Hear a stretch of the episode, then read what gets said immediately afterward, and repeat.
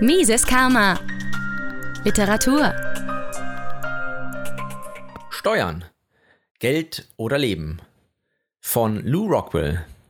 Übersetzt und herausgegeben von Henning Lindhoff in Freiheitskeime 2014, ein libertäres Lesebuch. Der 15. April 2013, der Tag der Steuererklärung in den USA, war ein entsetzlicher Tag, weil er all die Vermögenszerstörung, auch Besteuerung genannt, kenntlich machte, der wir alle das ganze Jahr über ausgesetzt sind. Wie Murray Rothbard schon herausstellte, Besteuerung ist die schlimmste Variante, uns auszuplündern. Inflation ist natürlich zerstörerisch und wird eines Tages dazu führen, dass ein Laib Brot 10 Dollar kosten wird, aber wenigstens bekommen Sie einen Laib Brot. Als Steuerzahler erhalten sie demgegenüber nichts.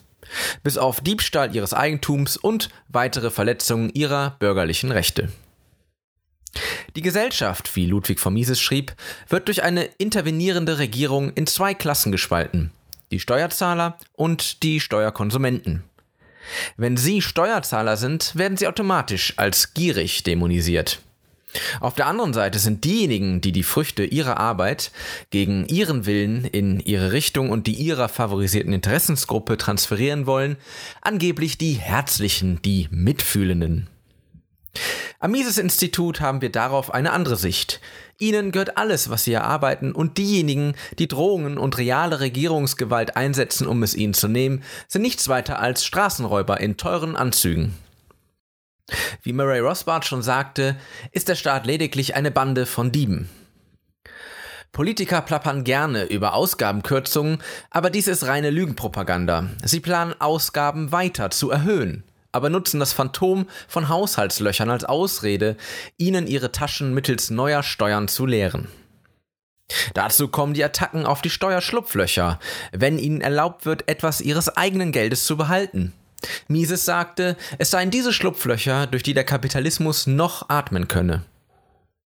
Doch Jahrhunderte der Pro-Steuer-Indoktrination haben ihre Spuren hinterlassen. 80% der Menschen denken, laut einer Studie von Pew Research, es sei unmoralisch, in einer Steuererklärung falsche Angaben zu machen. Es scheint, als ob Politiker uns besitzen würden, uns aber großzügig etwas von unseren eigenen Einkünften behalten lassen wollten. Die erwähnte Pew-Studie schenkt uns allerdings auch einen Hoffnungsschimmer. Mehr und mehr junge Menschen stimmen der moralischen Begründung einer erzwungenen Steuerzahlung nämlich nicht mehr zu. Wir sahen eine Anti-Steuer-Leidenschaft in der Ron Paul-Bewegung und wir sehen sie auch heute am Mises-Institut. Es ist wahr, mehr und mehr junge Menschen verweigern sich der Idee, Steuern zahlen zu müssen. Sie sind davon überzeugt, sie sollten ihre Einkünfte behalten dürfen. Die Jungen wollen nicht geschoren werden und sie suchen nach freiheitlichen Antworten. Zum Beispiel, dass Privateigentum unberührt bleiben sollte, aus moralischen und aus ökonomischen Gründen. Sie verstehen, wie schon Juan de Mariana, ein Ökonom aus dem 16. Jahrhundert, dass ein Land nur dann frei ist, wenn dort niemand den Steuereintreiber fürchtet. Ich persönlich komme aus einem Bundesstaat, in dem vor gut zehn Jahren einmal ein republikanischer Gouverneur, der gewählt wurde, um die Regierungsmacht zu beschneiden, versuchte, die größte Steuererhöhung der Geschichte durchzusetzen. Im gleichen Gesetzesvorschlag, die damals dem Wahlvolk zur Abstimmung vorgelegt werden musste, strebte dieser Gouverneur an, die Verfassung dergestalt zu ändern, den zukünftigen Gouverneuren Steuererhöhungen am Wähler vorbei zu erleichtern.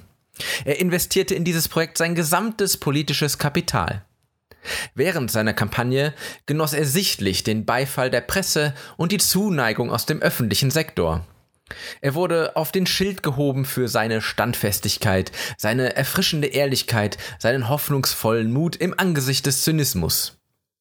Die Presse tolerierte gar sein religiöses Vokabular, zum Beispiel sagte er damals, Jesus wolle höhere Steuern. Doch der Gesetzesvorschlag scheiterte schließlich mit einem Stimmverhältnis von 2 zu 1. Man benötigt nun keinen Politikwissenschaftler, um zu verstehen, warum. Die Bürger erkannten schlicht und einfach, dass sie schon genug Geld an die Regierung blechen und sie wollten diesen Vögeln nicht auch noch mehr Geld in den Schnabel werfen. Dieses Ergebnis war für mich einer der inspirierendsten Momente, an dem ich mich in meinem politischen Leben erinnern kann. Interessanterweise war der besagte Gouverneur damals vorsichtig genug, seinen Gesetzesvorschlag nicht als Initiative zur Steuererhöhung auszugeben. Er sagte nur, er wolle die Steuern gerechter gestalten, nicht jedoch steigen lassen. Er wolle den Ärmsten unter uns die Last erleichtern und die Reichsten dazu drängen, doch endlich ihren bürgerlichen Pflichten nachzukommen. Doch die Bürger erkannten damals die Scheinheiligkeit seiner Rhetorik. Diese Begebenheit hält eine wichtige Lehre für uns bereit. Die einzige Steuerreform, der jedermann vertrauen sollte, ist die denkbar einfachste. Diejenige nämlich, die vorschlägt, existierende Steuern zu senken. Ich muss an dieser Stelle zum wiederholten Male darauf hinweisen, denn es ist bei weitem der wichtigste Punkt, an den Sie sich erinnern sollten, wenn Sie darüber nachdenken, eine Steuerreform zu unterstützen oder nicht.